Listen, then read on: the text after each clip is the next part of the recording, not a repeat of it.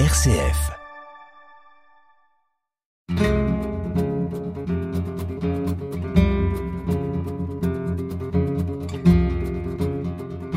Hors champ, une émission présentée par Bénédicte Minguet. Chers auditeurs, bonjour. Notre émission hors champ s'intéresse aujourd'hui aux adolescents en situation de handicap et à la façon dont cette vulnérabilité est prise en compte lorsqu'ils souhaitent réaliser des études universitaires. La reconnaissance d'un statut particulier leur permet de dialoguer différemment avec les instances académiques pour faire entendre la spécificité de leur situation, de leurs besoins et réaliser un parcours individualisé, signal d'une compréhension mutuelle. Vulnérabilité, accessibilité, inclusion, sollicitude, voici des thèmes que nous allons épingler ensemble pour penser le monde de demain. C'est avec notre invité Pascal Ledan que nous allons aujourd'hui conter l'histoire de cette reconnaissance au travers d'histoires de vie de ces adolescents, mais aussi d'histoires de professionnels qui accompagnent ces adolescents dans des rencontres parfois bouleversantes, car on pourrait se demander dans le fond qui accompagne l'autre dans son processus d'adaptation. Pascal Ledan, bonjour. Bonjour Bénédicte. Bonjour Pascal, vous êtes depuis 2011 euh, l'année de la naissance de la cellule universitaire en charge de ce projet, accompagnatrice d'étudiants à Lucie Louvain. Et nous avons également le plaisir de compter parmi nous la présence de Michel Dupuis. Michel Dupuis, bonjour. Bonjour. Rappelons à nos auditeurs que vous êtes philosophe et professeur d'éthique à l'UC Louvain. Vous êtes associé à cette émission hors champ depuis ses débuts et ensemble nous allons l'animer. Voilà pour les présentations. Pascal, je vous propose euh, de présenter votre métier et le cadre finalement de vos interventions professionnelles. Voilà, d'accord. Euh, donc je travaille à l'UC Louvain dans une euh, cellule qui s'appelle la cellule Pepsine, qui fait partie du service d'aide de l'UC Louvain. Donc dans ce service d'aide, il y a des psychologues, des assistants sociaux, des, des personnes qui s'occupent de la santé, de, de l'animation des étudiants. Et cette cellule Pepsine, elle veut dire projet pour étudiants à profil spécifique dans le cadre de l'inclusion. C'est ça que veut dire le IN. Et donc c'est un, un groupe de personnes qui s'intéressent ou qui tâche d'aider des, des, étudiants qui sont dans des situations de handicap, de troubles ou de maladies. Et donc, euh, c'est un service qui s'appelait autrement, dans le temps, il s'appelait le service Aide Andy. Il existait, ça a commencé en 1990, et donc c'était surtout pour euh, s'occuper d'être à l'écoute des situations euh, de handicap que rencontraient les étudiants qui s'inscrivaient. Mais là, il n'y avait pas énormément d'étudiants et donc il y avait une ou deux personnes qui s'occupaient de ce service. Mais depuis 2011, effectivement, euh, ce service s'est élargi aux étudiants qui sont porteurs de troubles euh, et de maladies. Et depuis lors, il y a eu un décret qui est arrivé qui s'appelle le, décret inclusif euh, Marcourt pour l'enseignement supérieur et qui, lui, euh, nous a donné toute la légitimité, euh, supplémentaire pour aider ces étudiants-là. Et donc, comment ça se passe? Donc, les étudiants qui rencontrent un, un, problème dans leur apprentissage font une première demande en ligne chez nous et ils doivent donner une attestation médicale, bien sûr. Et j'ai une collègue qui analyse les dossiers, qui se fait aider aussi par euh, du personnel médical et professoral pour décider si oui ou non cette personne ou cet étudiant a, droit au statut PEPS, comme on l'appelle. Et à partir du moment où ce statut est accepté, euh, j'entre en, en, ligne dans le sens que je m'occupe particulièrement des étudiants qui sont dans le secteur des sciences de la santé. Donc tous, tous les étudiants qui sont basés à Olué, qui font la, la, médecine, la dentisterie, la pharmacie, les sciences biomédicales et les études de santé publique.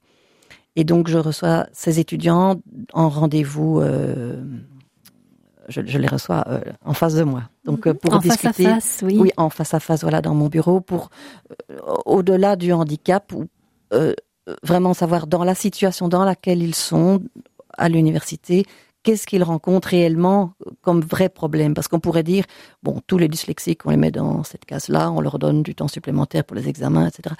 Ce n'est pas, n'est pas comme ça. C'est vraiment personnalisé pour chacun les problèmes qu'ils rencontrent enfin, qu'ils puissent exprimer les problèmes qu'ils rencontrent et que nous, on puisse euh, essayer d'adapter euh, chaque problème pour chaque situation de façon plus personnelle, quoi. Et du coup, oui. Oui, c'est vraiment euh, intéressant cette euh, cette association que vous faites euh, en parlant et en racontant l'historique de cette intervention entre la reconnaissance du statut et et, et, le besoin, la, la, la, situation de base de l'étudiant. Est-ce que vous, vous, vous pourriez nous revenir sur finalement son, son besoin? Parce que pour pouvoir avoir ce statut, il, il faut qu'il passe par la reconnaissance officielle euh, de son handicap euh, par euh, par les, les, les acteurs de la santé, mais avant tout, dans dans quelle situation et quel type de problème est-ce que ces étudiants rencontrent avant même de faire le pas et d'interpeller votre cellule? Alors bien souvent, ce sont des étudiants qui ont déjà commencé un cursus universitaire et qui se rendent compte qu'ils n'y arrivent pas, qu'ils échouent et ils ne comprennent pas pourquoi, parce que dans le secondaire, euh, bien souvent, ça allait. Alors, est-ce qu'ils avaient des aides ou quoi dans le secondaire? Je, Parfois oui, parfois non, mais c'est surtout que c'est un autre type d'enseignement. Ils sont plus euh, laissés à eux-mêmes, en fait. Donc, euh, ils, doivent étudier par eux-mêmes. la, la, matière, évidemment, est un peu plus poussé que ce qu'ils ont vu jusqu'à maintenant. Ils doivent s'organiser pour étudier tout seuls des matières plus importantes. Et là, ils se rendent compte qu'à l'examen, ça ne va pas. quoi. Ils ont pris du retard. Euh, et donc, ils se posent des questions de savoir s'il n'y a pas autre chose. Si... Pourtant, il y en a plein qui me disent, mais pourtant, j'avais étudié, je connaissais, et devant ma feuille, ça ne va pas. Et, et voilà. Alors après, on, ils essayent de voir... Euh, bon, soit il n'y a rien d'autre à faire que d'étudier.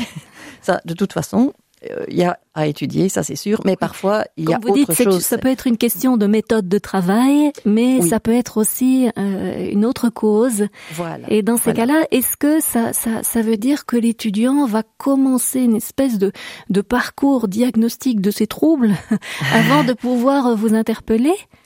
Oui, malheureusement, on peut pas. Bon, il y a des cellules qui s'occupent des étudiants, euh, des étudiants lambda, donc euh, qui n'ont pas forcément un handicap ou un problème euh, à la base. Euh, mais donc c'est tout, ce qui est l'aide à la réussite. Il y a énormément qui est, fait pour euh, les étudiants euh, à ce niveau-là, avec aussi des accompagnateurs et des gens qui redonnent des heures de cours ou qui reciblent sur certains chapitres. J'ai moi-même donné des, heures là-dedans dans ce, module-là. Mais là, c'est pour tous les étudiants de bac 1, donc les, étudiants qui commencent. Donc ils ont tous un peu le même genre de problème. Mais il y en a d'autres qui ont des problèmes supplémentaires très souvent, ils, ils, disent, ben voilà, j'ai pas eu le temps de, de terminer mon examen. Euh, je savais les réponses, mais en deux heures, moi, je peux pas le faire parce que je dois me relire, parce que, euh, enfin voilà, toutes sortes de raisons différentes. Et c'est un donc, signal. Vous repérez cela comme un signal. Euh, c'est eux qui repèrent ça comme ça. un signal. Et donc, ils en parlent autour d'eux et ils disent est-ce que tu ne serais pas dyslexique? Est-ce que tu n'aurais pas un trouble de, de l'attention? Euh, Et donc, ce sont des problèmes qu'ils ont déjà probablement rencontrés, euh, précédemment, mais pour lesquels ils ont parfois ils ont déjà demandé des aménagements euh, dans le secondaire pour ça, parfois pas, mais ils suspectent une ou l'autre chose et alors en, en, se faisant tester, ils découvrent que qu'ils ont ce problème-là et du coup ils arrivent chez nous avec des attestations en règle et on peut les aider pour leurs examens. C'est ça. Donc là, on a planté le, le, le profil des, des, des, adolescents qui est, étaient porteurs d'un trouble, soit un trouble de l'attention, soit un trouble généralement 10, hein, dont on peut parler. Euh, c'est en soi un, un des profils. Vous, vous avez aussi euh, d'autres profils qui se présentent à, vous en termes de handicap. Oui, oui, tout à fait. Donc, euh, en fait, ce profil 10 et TDA, c'est le, le, plus courant. On va dire, euh, ça représente plus de la moitié de nos étudiants. Mais ah il y a, euh, je vais dire, le tiers restant qui est composé d'étudiants qui ont qui sont en situation de maladie ou en situation de handicap. Les étudiants en situation de handicap, comme je vous l'ai dit, on, on, les a depuis de nombreuses années. Et donc, c'est des étudiants qui, qui sont en situation de, de malvoyance ou, vraiment tout à fait aveugle ou sourd, malentendant ou euh, parfois handicapé euh, physique. Et donc voilà, cela c'est, je veux dire, des handicaps plus classiques qui sont suivis par des organismes comme la VIC ou le phare. Et il y a déjà des choses qui sont mises en place pour eux depuis depuis leur enfance ou, plus tard si c'est si c'est un accident. Mais bon voilà, ce sont des choses plus classiques. Par contre, dans les maladies, bon bien sûr il y a les maladies, les maladies physiologiques comme euh, des scléroses en plaques et des choses comme ça, ou des maladies euh, euh, de, de euh, neurodégénératives. Mais alors, ce qui est en train de monter très très fort, ce sont les maladies de troubles de santé mentale. Quoi. Là, c'est ça, c'est vraiment les étudiants où c'est le plus compliqué d'agir pour eux. Voilà, c'est c'est un Bien. petit peu l'émergence de nos étudiants maintenant. De, oui. de, de vos profils et, et oui. encore une petite question pour pouvoir se euh, avoir un, une, une, idée de, du nombre de, ces étudiants euh, porteurs de, oui. difficultés en général, hein, difficultés voilà. d'adaptation à la, à la norme universitaire. Vous, vous, vous êtes plus ou moins dans quel chiffre euh, à l'université? Maintenant, euh, cette année-ci, on est à plus de 900 étudiants alors qu'il y a quelques années, euh, bon, l'année passée on en avait 830, l'année d'avant on en était à 750. Enfin voilà, c'est en augmentation exponentielle, quoi, vraiment. Et donc c'est ça que on se pose des questions, on se dit qu'il faut faire plus d'inclusion, plus de, parce que euh, voilà, aider individuellement euh, 900 étudiants, c'est pas possible, quoi. Et donc ah. moi personnellement, j'en ai à Olieu, j'en ai pour l'instant j'en ai 110 c'est cela. Alors, et... c'est en soi déjà une, une, première réflexion de fond, de ouais. se dire, euh, voilà, la, la, la présence d'étudiants de, de, qui ont besoin euh, d'un accompagnement spécialisé. Euh, sur base de, de, de, de ces troubles, euh, soit des troubles avérés, soit des, des, des, troubles, comme vous dites, en termes de santé mentale, qui sont difficiles à identifier, d'autant plus, j'imagine, après cette période post-Covid, qui a quand même généré un fort repli sur soi fait, euh, pour les adolescents. Euh, Peut-être euh, poser la question à, à, à, Michel Dupuis par rapport à la, à la, à la quantité euh, de, de ces élèves. Qu'en pensez-vous? Qu'est-ce que ça nous donne comme euh, comme information finalement euh, sur euh, sur les l'adolescence aujourd'hui? Alors c'est c'est une question extrêmement extrêmement importante parce qu'elle pose la question précisément des moyens de, de l'aménagement raisonnable d'une structure d'enseignement, par exemple, comme on peut parler aussi de l'aménagement des structures d'architecture en ville, c'est-à-dire de, d'outils qui sont des outils collectifs et qui doivent aujourd'hui, on en est certain, qui doivent laisser leur place euh, à chacun. Euh, avec la, la problématique de, des exceptions, on a pu penser que euh, les étudiants euh, euh, avec une faiblesse particulière ou un handicap particulier, c'était l'exception. Aujourd'hui, on ne peut plus parler d'exception quand il est question d'un millier d'étudiants qui se répartissent, il est vrai sans doute, oui. de façon un petit peu différente selon les secteurs de, de formation. Il y en a peut-être moins de ces étudiants dans le secteur scientifique que dans les secteurs de sciences humaines, par exemple. Mais au total, ça pose tout de même la question de, ce que c'est que l'inclusivité, de notre devoir en tant qu'institut de formation de masse, je pèse mes mots, l'université de masse, que l'on veut ouverte euh, à l'ensemble de la population, mais on voit bien comment l'ouverture de principe, l'engagement le, de principe, euh, il tient à ce qu'on fait très concrètement. Et là, ce que vous dites, Pascal, ça, ça me touche beaucoup parce que vous êtes, on pourrait le dire comme ça, à la fois dans l'engagement très, très, très important, mais surtout dans l'opérationnel. Que ce qui compte à ce moment-là, c'est pas tellement les mots ou les décisions politiques, c'est vraiment la mise euh, à la disposition de ces étudiants d'outils, de temps, de personnes euh, qui, qui vont enfin consacrer cette idée générale que tout le monde est digne, personne n'en doute, la dignité est égale chez tous, mais on a le sentiment tout de même que chez certaines personnes, la dignité, elle n'est pas vraiment réalisée ou pas vraiment respectée. Ça signifie qu'on est sur un chemin qui est un chemin d'équité, peut-être plus que d'égalité, on en reparlera tout à l'heure. Ce ne sont pas des traitements de faveur que, que vous proposez, Pascal, on l'entend bien.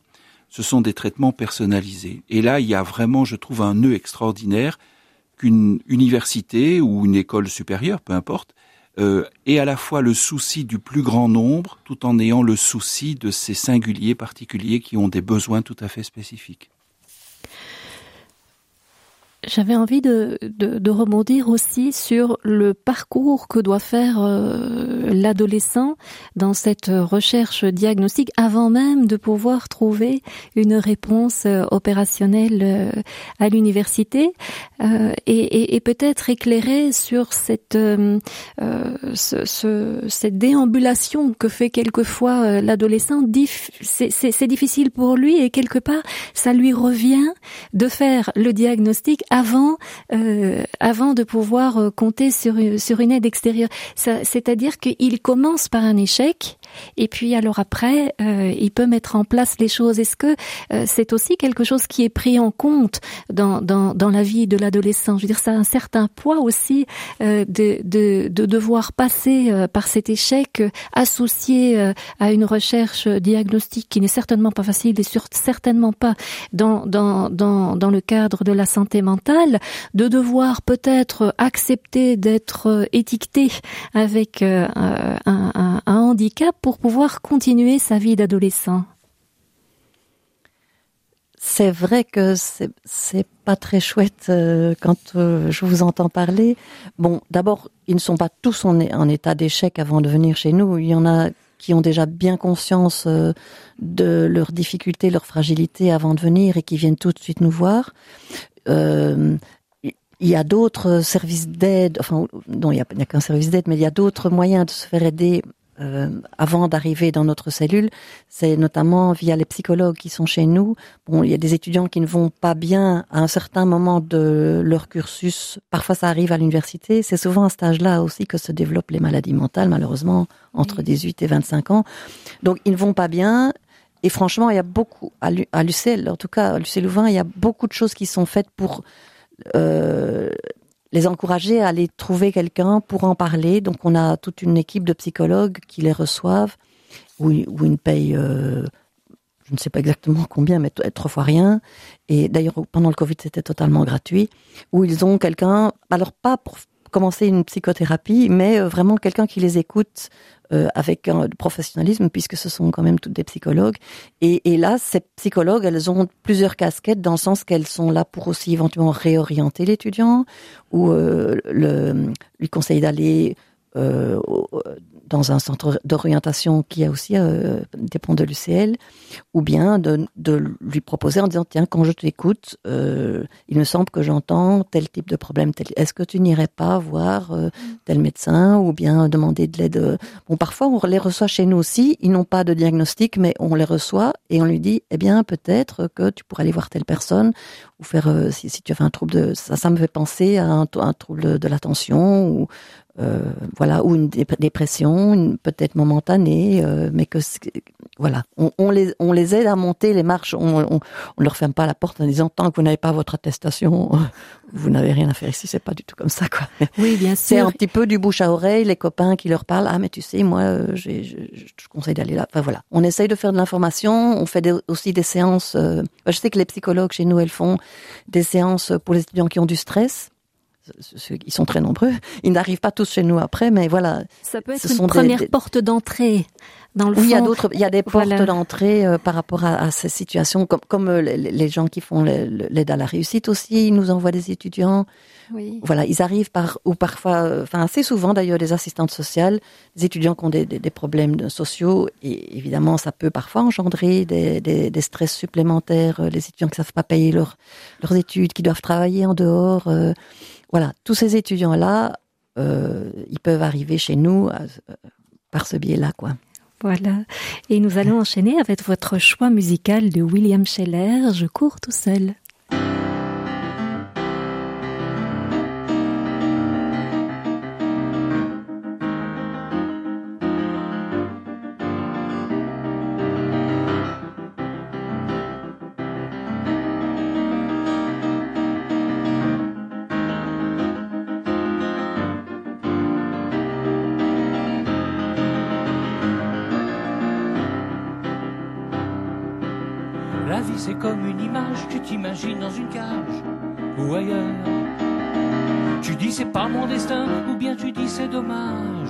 Tu pleures. On m'a tout mis dans les mains, j'ai pas choisi mes bagages en couleur. Je cours à côté d'un train qu'on m'a donné au passage de bonheur. Et je regarde ceux qui se penchent aux fenêtres, je me dis qu'il y en a parmi eux qui me parlent peut-être, ou je cours tout seul. Je cours et je me sens toujours tout seul. Et si je te comprends pas, apprends-moi ton langage, dis-moi les choses qui me font du bien, qui me remettent à la page, où je cours Je cours et je me sens toujours tout seul.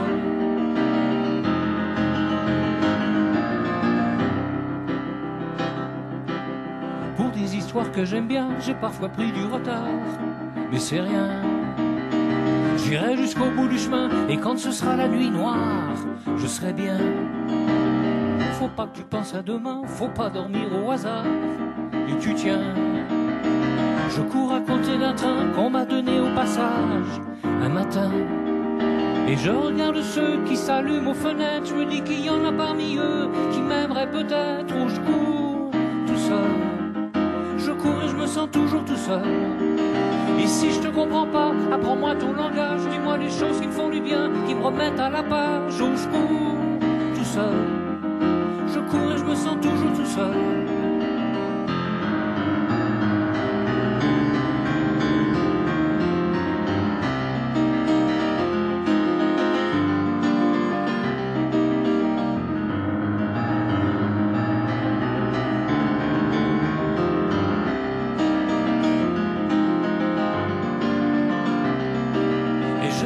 Ceux qui s'endorment aux fenêtres, je me dis qu'il y en a parmi eux qui m'oublient peut-être, où je cours tout seul. Je cours et je me sens toujours tout seul.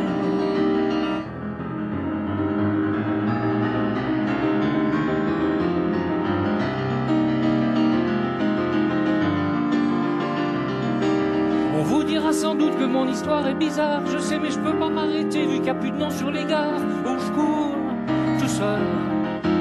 Je cours et je me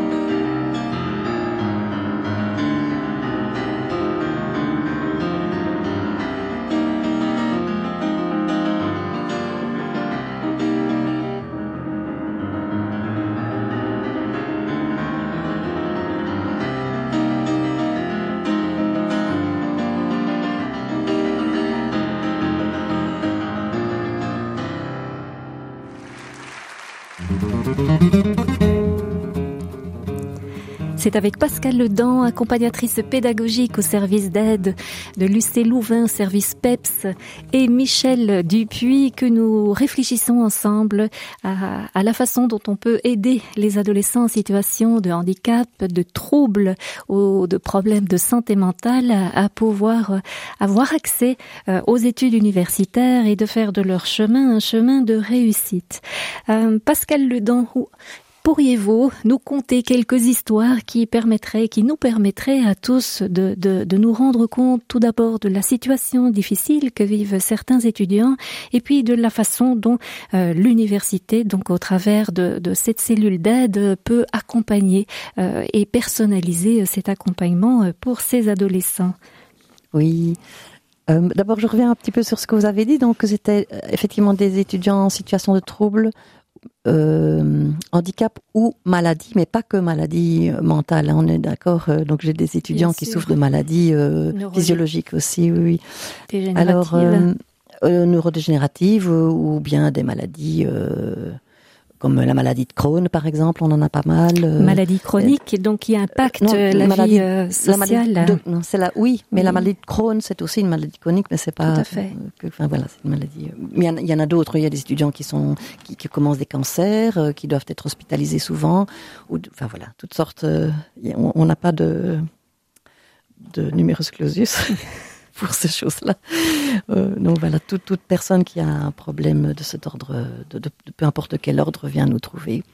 Alors, le, le, je suis rentrée dans ce, ce métier-là.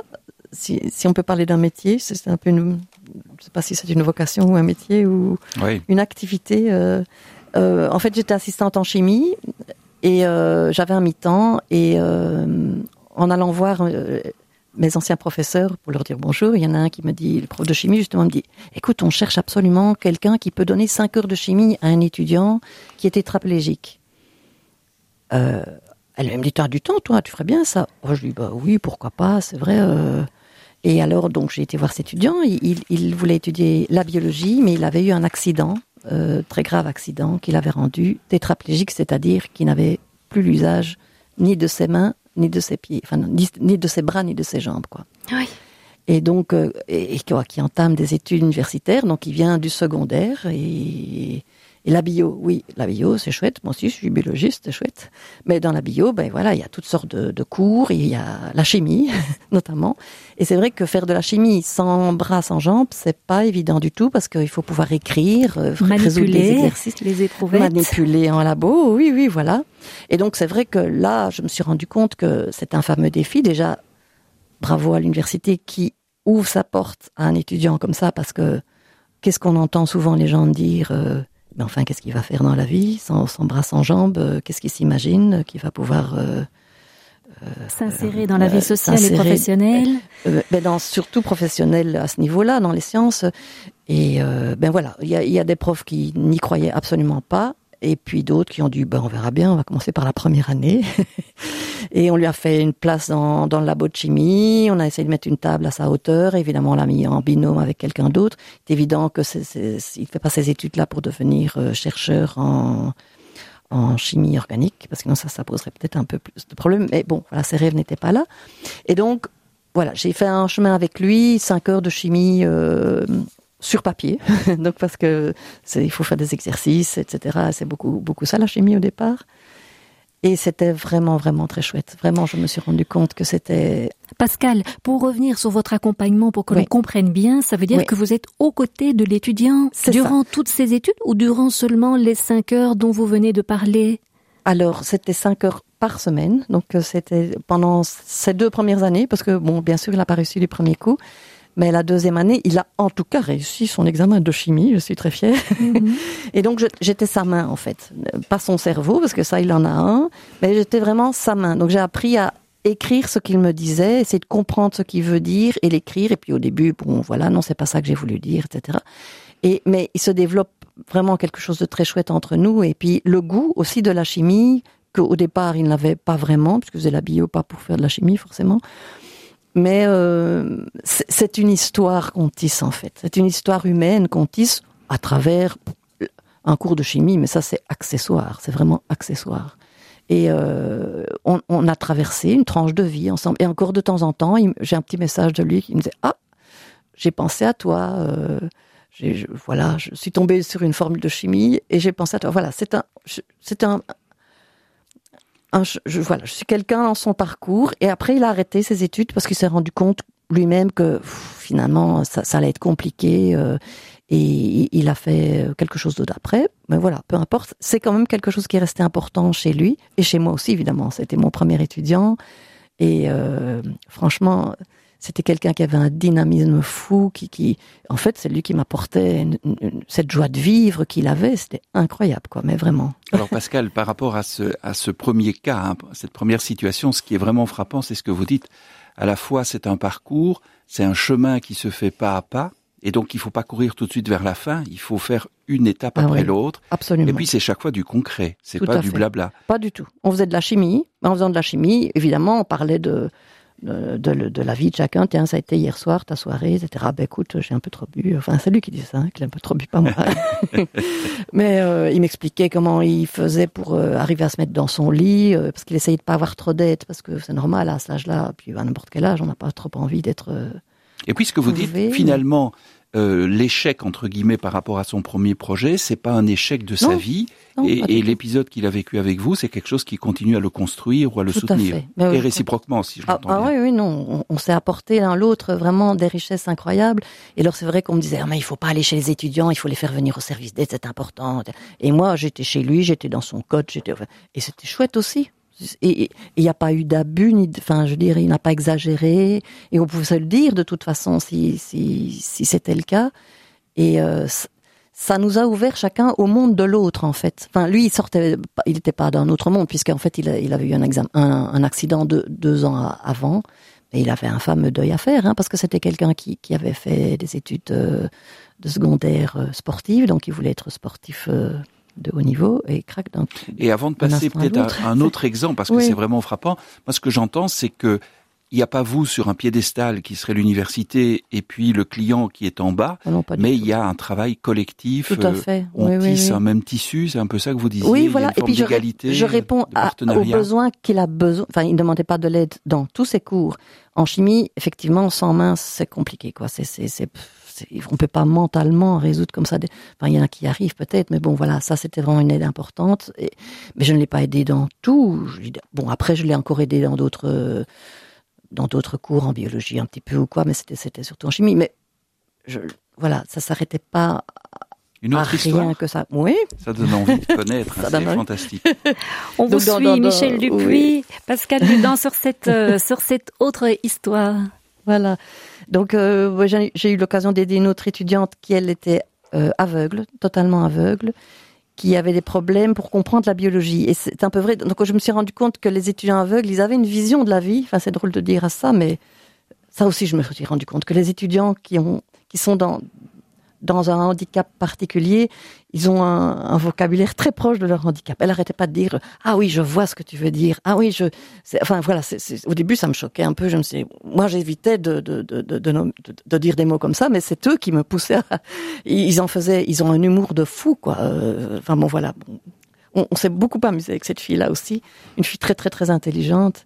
Et donc elle comprenait pas tout ce qui était l'ADN enfin je sais pas si vous avez fait un peu de biologie mais tout ce qui est c'est pareil tout ce qui est génétique tous les problèmes euh, à résoudre euh, quand il y a des, tableaux à double entrée etc ben, un aveugle il a pas c'est une aveugle de naissance donc euh, réaliser ce que c'est qu'un tableau à double entrée c'est- très visuel en fait. Et donc j'avais trouvé des trucs de, de, tracer des tableaux sur sur sur l'intérieur de son bras qui, qui est une, une, une zone euh, très sensible.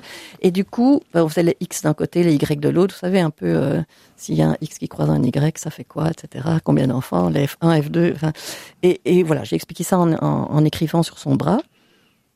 Mais et alors et aussi trouver des des manières visuelles d'expliquer les choses. C'était un peu fou, mais par exemple le, génome, eh ben, c'est comme une bibliothèque. Alors qu'est-ce qu'elle se représente? Une bibliothèque, elle en a jamais vu non plus, mais enfin elle a déjà manipulé des livres. Eh ben, alors les gènes, c'est comme des livres qui écrivent la recette euh, d'une protéine. Ah oui. Et, et, et c'était, elle, a adoré, et moi aussi. En fait, on, cherchait à deux. Et alors parfois, elle, me- sortait des trucs. euh, Je, je la reconduisais par exemple ju- jusqu'à son cote, parce que parfois pour euh, Louvain-la-Neuve, c'est pas toujours facile à se. Au, dé- au début, quand ils arrivent, ils ont un peu de mal à se repérer. Et euh, elle me disait alors tu vois ici, euh, euh, là c'est la gare des bus. Tu ne la vois pas parce qu'il y a un grand mur. C'est derrière le grand mur, tu as la gare des bus. Et en fait, c'est pas du tout un grand mur, c'est juste une petite. Et voilà, dans sa tête, c'était un grand mur. J'ai bien aimé de- d'essayer de, de rentrer dans son monde et elle dans le mien. Et voilà. Et à, à l'examen, elle était tellement brillante que, enfin, évidemment, elle passait cet examen-là en oral. Et le prof lui a, lui a dit euh, ah oui c'était très très bien. Donc l'examen je l'ai fait avec elle. hein. Donc euh, c'était un examen écrit mais euh, j'écrivais pour elle. Mhm. Et puis après elle passait à l'oral avec ce que j'avais écrit. Donc le prof lisait ce que j'avais écrit et puis il l'interrogeait oralement pour aller un petit peu plus loin pour voir si euh, on lui met 13 ou 14 ou 15. et puis euh, elle a très très bien répondu. Et puis le prof l'a dit j'hésite entre 16 et 17. Mais je pense que je vais mettre un point au chien, parce que c'est une étudiante qui avait un chien aveugle. Donc elle a eu 17 grâce à son chien. Moi, je trouve ça super. Ça change pas la vie, mais voilà, une chouette ouverture. euh, on rentre dans son monde aussi, quoi, un petit peu avec humour. Et, c'était, on s'en souvient. C'est des souvenirs qui restent. c'est des beaux souvenirs. Voilà. Des souvenirs Voilà. qui en même temps euh, euh, rappellent combien cette expérience est partagée et peut-être aussi combien il modifie votre vision de la vie à vous, Ah oui. l'accompagnatrice. Tout à fait, tout à fait, tout à fait. Moi, je pense plus du tout. Euh... bah, de toute façon, je ne pensais pas à, à ces personnes-là au départ parce que je, je n'avais jamais été vraiment en contact personnel avec eux. Mais c'est vrai que si on m'avait demandé euh, ma vision des choses à ce moment-là, ça n'a rien à voir avec ce que je vois maintenant, quoi.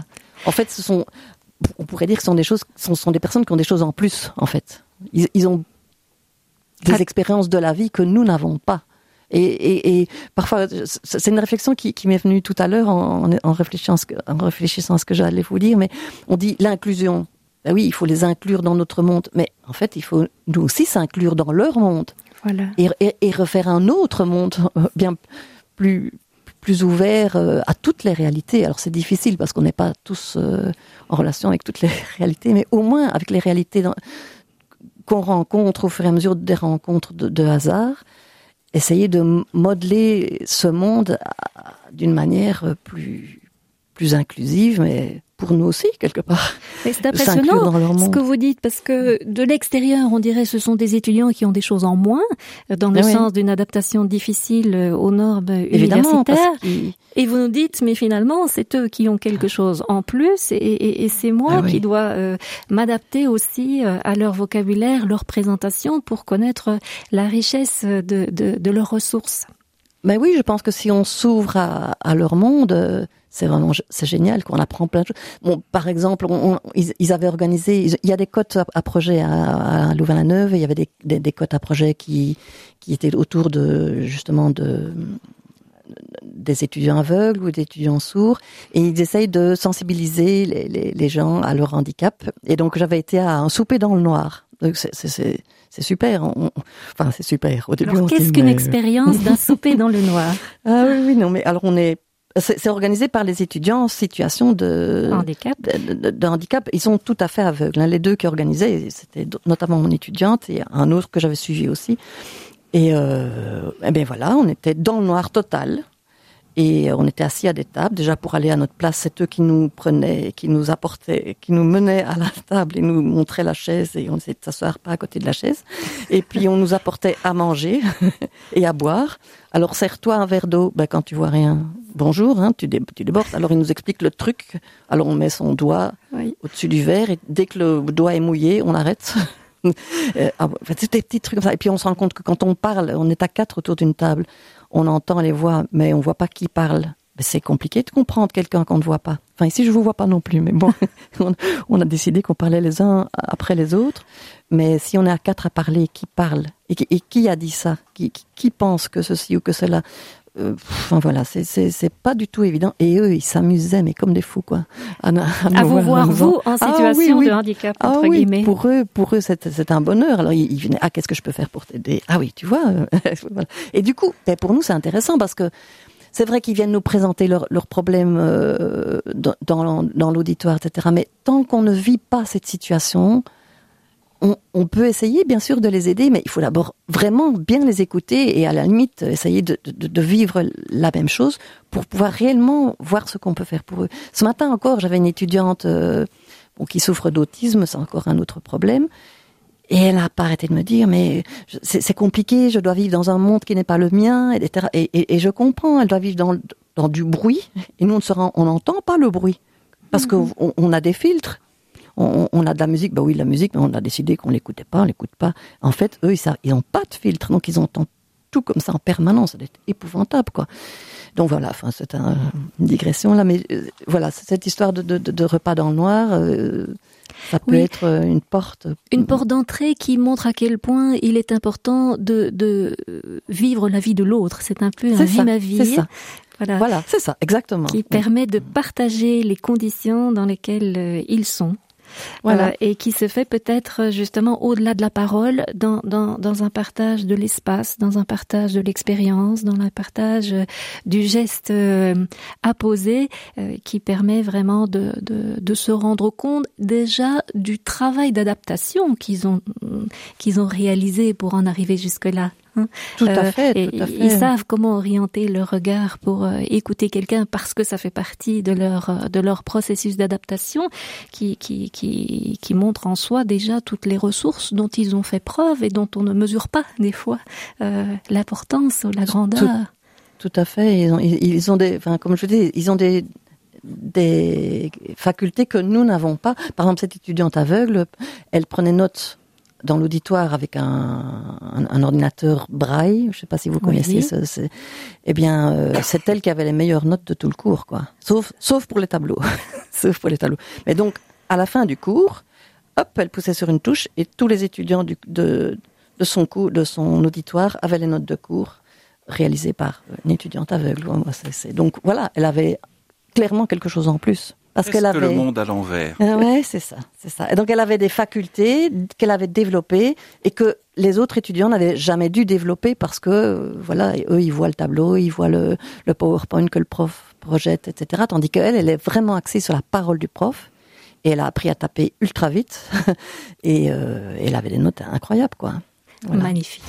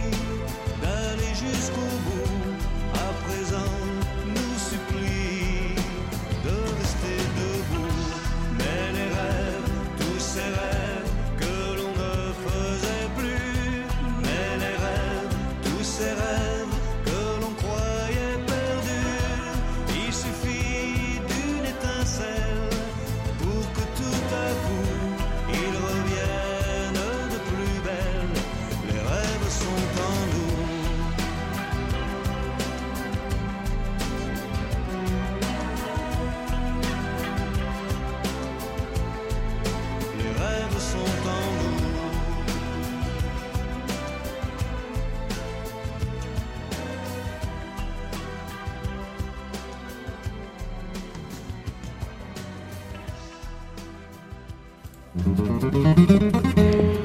Chers auditeurs, c'est avec Pascal Ledan, accompagnatrice pédagogique euh, à l'UC Louvain et Michel Dupuis, professeur d'éthique, que nous abordons les ressources formidables des étudiants porteurs de handicap, de troubles, de maladies dans le cadre de leur adaptation euh, au, parcours universitaire. Alors, nous avons fait euh, un, détour vers leur situation finalement et, et les ressources dont ils ont fait preuve, mais aussi sur l'effet que leur monde particulier euh, peut avoir sur les accompagnateurs, euh, faisant émerger l'idée qu'une inclusion finalement est à double sens, une inclusion du monde de l'un vers vers l'autre, mais aussi du monde des ressources de tous ces adolescents vers le monde de demain. Peut-on envisager les, les, les, choses comme ça, de cette façon, Pascal Ledan? Euh, oui, je, je, ne suis pas sûre d'avoir compris tout à fait votre question, mais euh, effectivement. Euh, L'idée, c'est que les choses se partagent finalement, les mondes oui, se oui. partagent. Euh, Peut-être que nous pourrions revenir. Donc, vous, vous nous avez euh, évoqué quelques success stories, on pourrait dire, de cette rencontre entre l'accompagnement et, et, et l'adolescent. Est-ce qu'il y a des situations qui posent question? Oui, bien sûr. Euh, Ici, ça s'est toujours bien passé euh, dans ce que je vous ai expliqué, mais donc il y a des étudiants qui arrivent avec des, situations très lourdes aussi, mais peut-être d'un point de vue d'un point de vue psychologique euh, euh, de, ou, de, ou de situation familiale ou euh, de, de, détresse, de, de, dépression, des choses comme ça. Et là, euh, nous sommes plus là aussi, dans le registre psychosocial ici. Oui, oui, oui, voilà. Et là, je ne suis pas toujours parvenue à à aider ces étudiants ou en tout cas pas jusqu'au bout. Pas, je ne suis pas réussi, je n'ai pas réussi à, à leur permettre de terminer leurs études, mais en même temps, je, alors je pas que c'est grave ou pas grave, mais je pense que c'est pas un échec total non plus. C'est parfois des étudiants qui sont parfois mal orientés ou parfois qui sont dans une situation de santé qui ne leur permettent pas d'étudier. Il y a, il des, souffrances qui sont telles qu'il n'y a pas de place pour pour étudier en plus quoi. Mais ça, ils sont dans cette situation dans laquelle ils savent pas réfléchir par eux-mêmes ou pas complètement, où il faut parfois des ouvertures sur autre chose, de gens qui sortent totalement du milieu dans lequel ils sont, même du milieu médical, parce qu'il y en a qui me disent j'en ai marre d'aller voir des psychologues et des psychiatres, je fais que ça toute ma vie, ça fait des années que je suis là-dedans, je veux plus. Et donc voilà, moi je suis biologiste, je suis pas psychologue, donc euh, bienvenue, on, on va voir ce qu'on peut faire.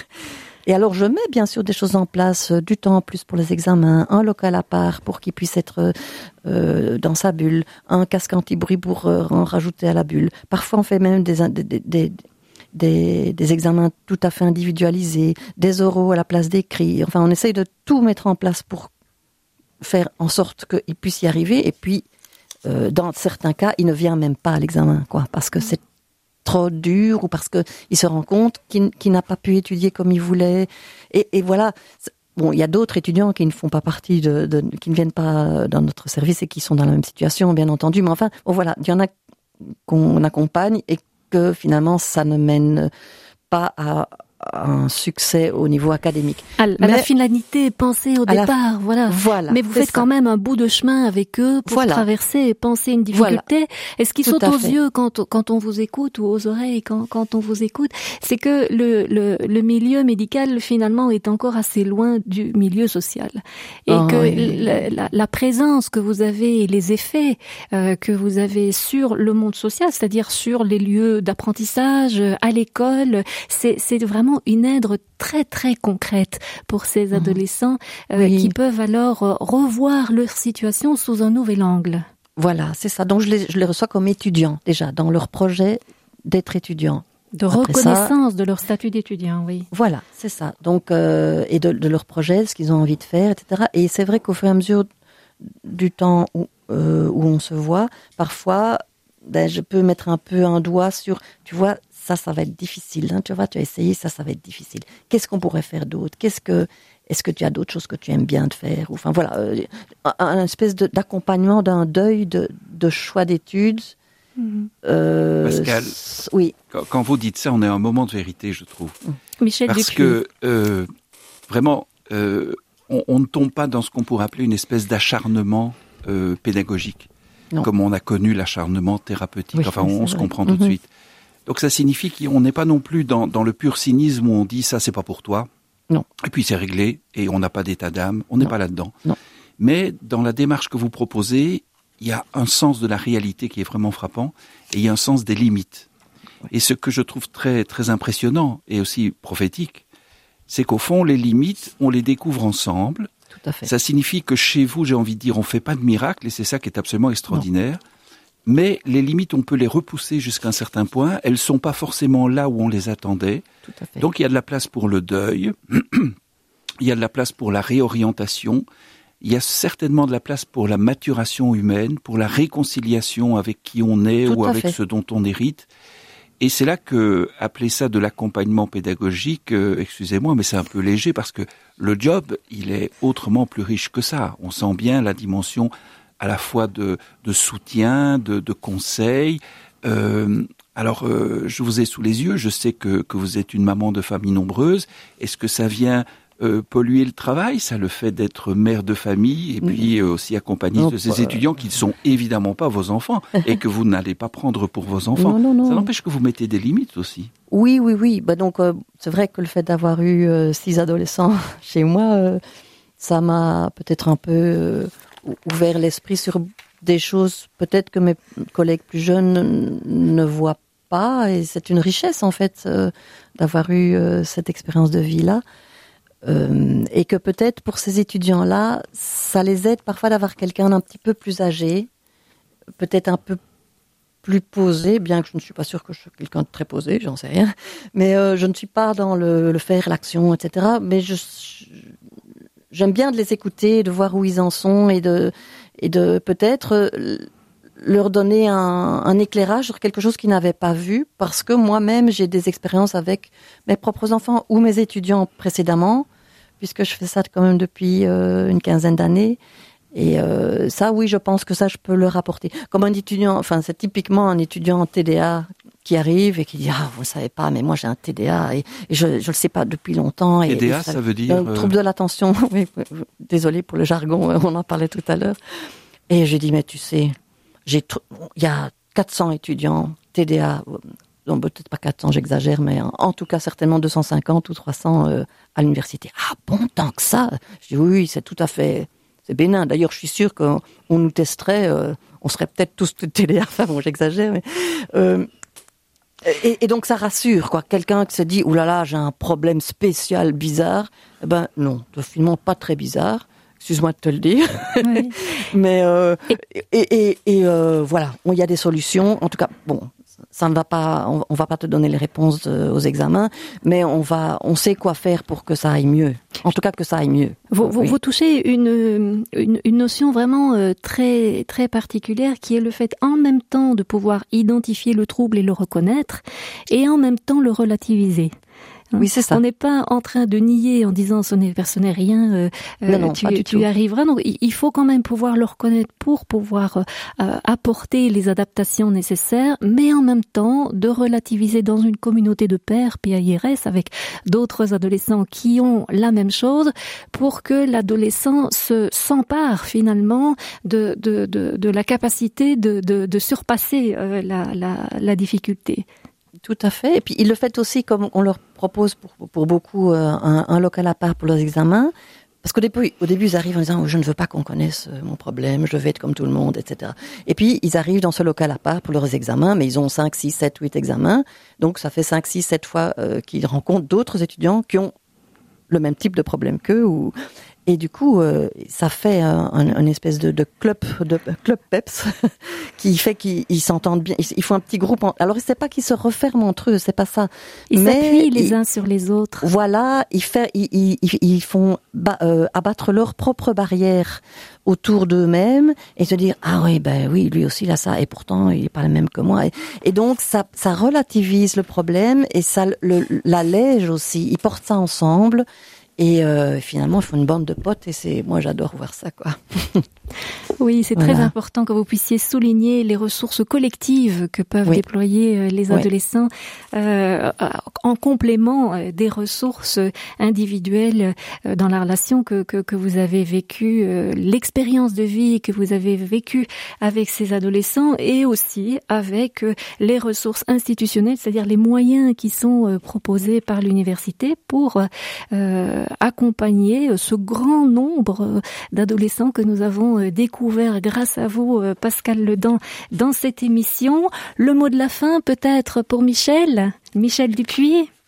Eh bien, le courage, la délicatesse, la confiance et l'humour, c'était tout à fait frappant. Voilà, nous vous retrouvons, chers auditeurs, dans 15 jours. Vous pourrez réécouter cette émission en podcast et je vous rappelle que vous pouvez retrouver les coordonnées sur Internet du service PEPS-IN dans lequel Pascal Ledan euh, déploie son très joli métier. À bientôt.